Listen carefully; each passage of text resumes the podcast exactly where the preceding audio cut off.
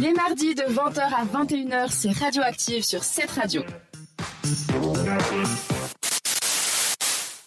En effet, c'est toujours cette radio avec Radioactive et il n'y a plus de mardi sans parler de petits animaux avec Sandra. Alors, si je vous dis soleil, chaleur, farniente, vous pensez à quoi, les filles? L'été. À part, à part ces jours-ci, l'été, farniente, Euh, c'est allé. Le Bon, allez, c'est soleil, le chaud, la, ouais, le La désert. plage, le désert, ça pourrait être le désert. Eh bien, moi, en tout cas, je pense à m'étaler de tout mon long pour profiter de chaque rayon du soleil. On peut aussi dire, d'ailleurs, lézarder. Mais tiens, ça viendrait pas d'une petite bête, cette expression lézarder au soleil. Mais quelle coïncidence ce soir.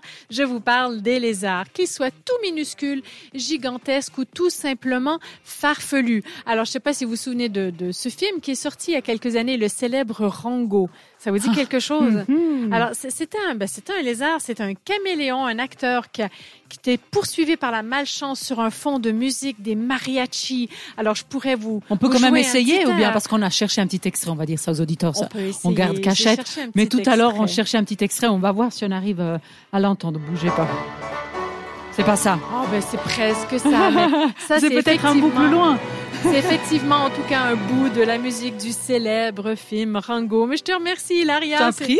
C'était ça. En tout cas, cette musique mexicaine ou pas, ça me donne encore plus envie de m'allonger au soleil, comme tout bon lézard qui se respecte. Alors, je me suis posé la question, est-ce que tous les lézards font ainsi? Est-ce qu'ils vont vraiment tous aller au soleil? Je me suis dit, il y en a forcément un, un qui, non, n'aime pas faire comme les autres. Eh ben non, au risque de se faire traiter de flemmard ou de paresseux, tous les lézards font comme ça. Aucune exception à l'horizon. Tout comme les autres animaux à sang-froid, les lézards commencent leur journée par une délicieuse séance de bronzage jusqu'à atteindre la température idéale. Alors, le plus petit d'entre eux s'appelle le jaragua. Je me suis dit, il doit avoir un lien avec ça fait le... Avec le Caraïbe, pardon. Jaragua. Ah, il mesure 1,6 cm. Donc, je sais pas si vous regardez votre ongle. 1,6 cm, mais c'est vraiment pas gros d'ailleurs. Il y a une de photos qu'on peut voir. Il est posé sur un ongle. Alors, on lui a donné ce nom tout simplement car il a été découvert dans le parc national de Jaragua. On dirait un fruit, euh, Jaragua. Mais oui. aussi. Je sais pas, C'est une île des Caraïbes. Ah, c'est ça. Alors, c'est en République dominicaine, donc c'est pas si loin. Et c'était en 2001. Ça fait même pas tellement longtemps que ça. Bon, maintenant, place à son cousin, le célèbre, le plus magnifique dragon de Komodo. Alors, célèbre, mais évidemment aussi redoutable. Et tout petit, donc, du coup. Ah, le dragon de Komodo, il est Ah, bah, je croyais C'est que. le plus grand. Donc, Je- le plus petit, c'est croiser, le lui. Jaragua. Ah, d'accord. Lui, tu veux pas Je le me disais, croiser. c'est bizarre, ça. On en parlait de petites bêtes. Non, non, non, ben là, c'est une grosse petite bête. Alors, moi, j'en ai vu un aux autres servions, d'ailleurs. Il il y est toujours. C'est assez impressionnant. Alors, il avance comme ça, tout lentement. On se dit que finalement, Hmm. il ferait pas de mal à une mouche. Mais effectivement, il ferait pas de mal à une mouche parce qu'il n'en mange pas.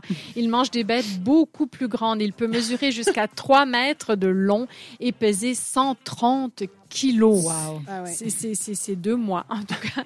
Il peut chasser un cerf, par exemple. Donc, comme il est très lent, alors il l'approche pour le mordre. Il lui injecte son venin, parce qu'il a du venin, quand même, avec ses dents. Une fois qu'il mord, il y a du venin qui passe entre ses dents. Ça rentre dans la plaie qu'il a causée à l'animal. Puis après, il s'en occupe plus.